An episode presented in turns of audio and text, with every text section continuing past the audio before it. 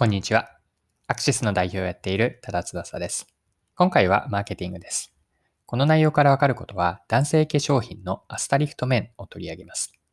アスタリフトメンの初めての取り組みであるスターターキットからマーケティングや販売方法に学べることを解説していきます。具体的には、お客さんの買いにくさという心理的ハードルを下げる方法についてです。この内容をぜひ見たり聞いていただきたいなと思うのは、マーケティングや販売の仕事をされている方です。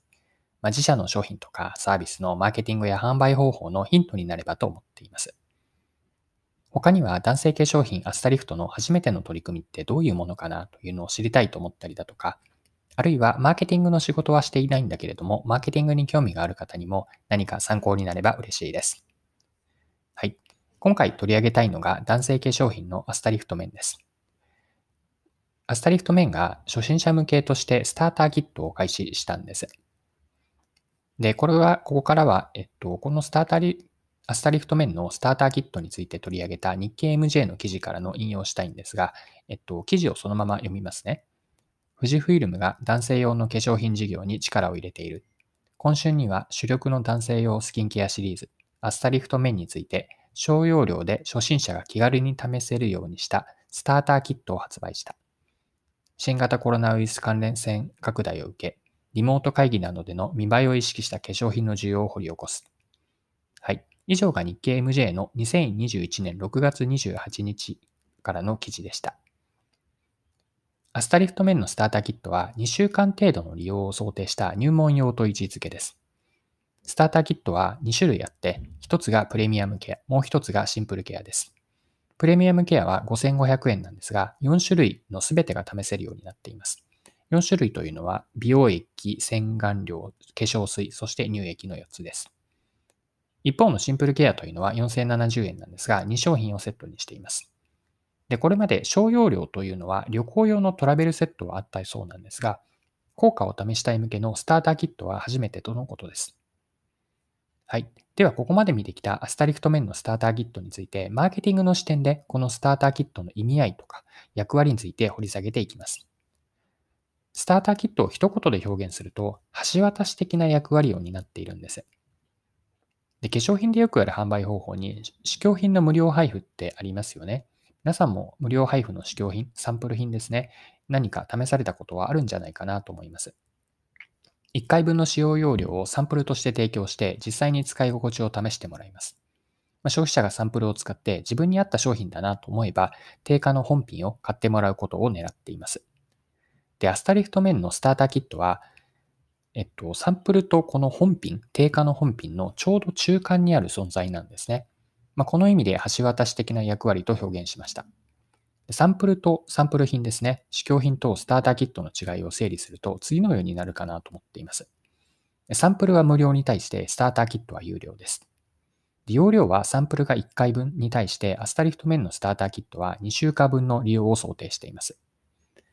スターターキットというのは1回使っただけでは実感しにくい肌への効果を確かめてもらうという位置づけなんです。また効果だけではなくて、男性化粧品を初めて本格的に使う人にとっては、スキンケアを毎日やれるかどうかの習慣として定着するかも2週間あればテストできるんです。はい。でここまでの内容を踏まえて、提供者側にとっての意味と買い手にとっての意味合いを整理してみましょう。で提供者側、今回のアスタリフト面で言うと富士フイルムになるんですが、提供者にとっては本当に売りたい商品、つまり、もっと値段の高い、いわゆる本品ですね。本品をいきなり売ろうとするのではなくて、売りやすい商品としてスターターキットを用意したということなんです。で、買い手にとってこれは何を意味するかというと、いきなり本品を買うのには、やはりどこかに心理的な抵抗ってありますよね。まあ、それは値段であったり、あるいは使い切れないほどの量に対して、買いにくさというこう心理的なハードルがあるわけです。しかし2週間程度の利用料というスターターキットであれば、2週間はとりあえず試せるかなと思えて選びやすいんです。まあ、購入への心理的ハードルが下がるわけなんですよね。では改めて今回紹介しているアスタリフト面のスターターキットから私たちは特にマーケティングや販売方法において何が学べるでしょうか自分たちが扱っている自社の商品とかサービスの販売やマーケティングにおいて次のようなことを考えてみるといいなと。これが今回のスターターキットから学べることです。具体的なこう自分たちへの問いになるんですが、一つ目は商品を買うのにお客さんは心理的な抵抗感を持ってしまっていないかです。で、その心理的ハードルの要因は何かですね。何が買いにくくしているのか。そして抵抗感を少しでも下げるにはどうすればいいかです。まあ、今回で言うと、アスタリフト面というのはサンプルでもなくて本品でもない、その中間のちょうど間にあるようなスターターキットを用意して抵抗感を少しでも下げる工夫をしています。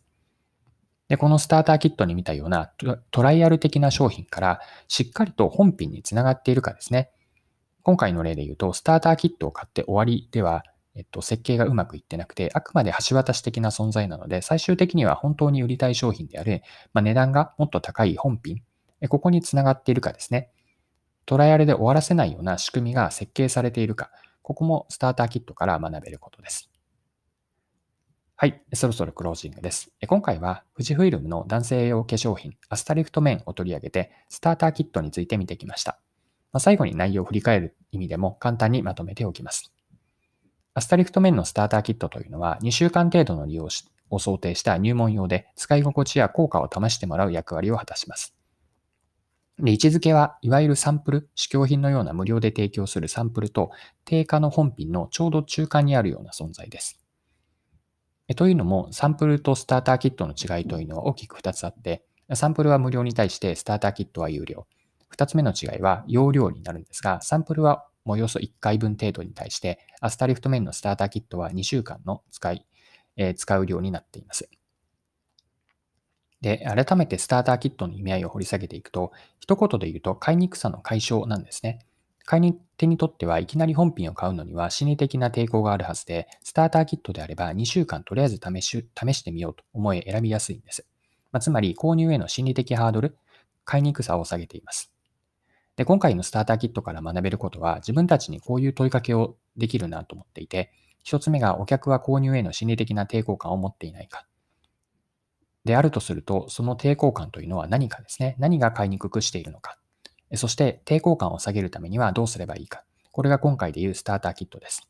そしてトライアル的な商品、これがスターターキットにあたるんですが、トライアル的な商品からしっかりと売りたい商品ですね、本品につながる設計がされているかどうかです。はい。今回も貴重なお時間を使って最後までお付き合いいただきありがとうございました。この配信のコンセプトは10分で見分けるビジネスセンスで、これからも更新を続けていくので、よかったら次回もぜひよろしくお願いします。